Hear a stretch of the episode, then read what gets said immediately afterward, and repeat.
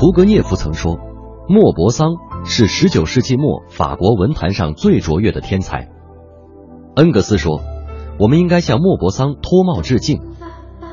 莫泊桑，作品入选中国语文教科书最多的法国作家。Moi, vous le dis, la meilleure maison close de la région, c'est la mère Brandon à Yvetot. J'ai fréquenté toutes les maisons closes de la région.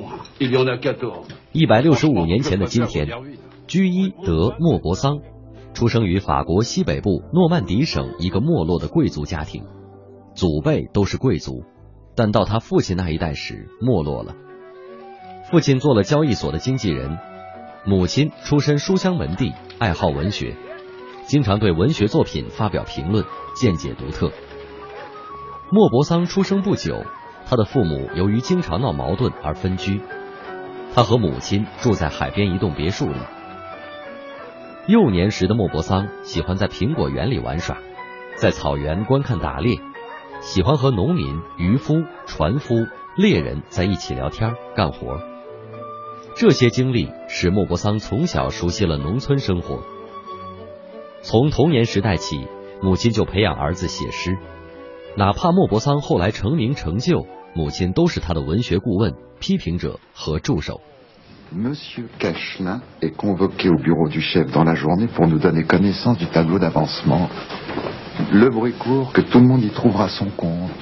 C'était en effet la coutume qu'à l'approche de l'épiphanie, dans la première semaine de janvier, tout le ministère de la Marine soit mobilisé par la... 母亲之外，莫泊桑还有三位老师。中学老师路易布耶观察到他的作文中闪烁着天才的火花，于是孜孜不倦地教导这位年轻人。中学毕业之后，福楼拜正式收他为徒，成为他文学上的导师。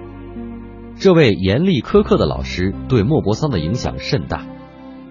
一次，莫泊桑拜访福楼拜。他对老师说：“我想了几个故事讲给您听。”当莫泊桑讲完自以为十分生动的故事，福楼拜摇了摇头。他说：“我不主张写这些故事，我希望你骑上马到外面去跑一圈，一两个钟头之后回来把自己所看到的一切记下来。”这之后的一年里，莫泊桑用这个办法锻炼自己的观察力，果然有了很大的长进。福楼拜还曾指点他说。当你从一个坐在他自己店门前的杂货商跟前走过，从一个吸着烟斗的守门人跟前走过，从一个马车站门前走过时，请你给我描述一下这个杂货商和这个守门人他们的姿态，他们整个的身体外貌，要用画家那样的手腕传达出他们全部的精神状态，使我不至于把他们和任何别的杂货商人、任何别的守门人混同起来。还请你只用一句话。就让我知道马车站前有一匹马，和它前前后后五十来匹是不同的。这就是世界文学史上闻名的一语说来源。Très intéressant.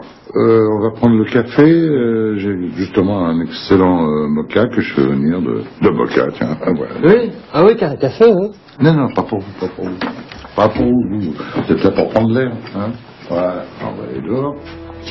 莫泊桑的传世佳作。大多是在1880年到1890年这十年间创作的，在这期间，他曾经自我调侃：“我像流星一样滑进文坛。”而他自己的一生也如流星般短暂。从1880年起，莫泊桑深受偏头痛的困扰，甚至让右眼的调节功能全部丧失，心跳紊乱，再加上他放浪形骸。因而，宿命论和悲观主义情绪在他的作品中屡见不鲜。后来，他被送进巴黎的一家疯人院，直至1893年7月6日，莫泊桑与世长辞，年仅43岁。这位世界短篇小说巨匠终身未婚未娶，但他光辉的文学艺术成就为世界人民做出了突出的贡献。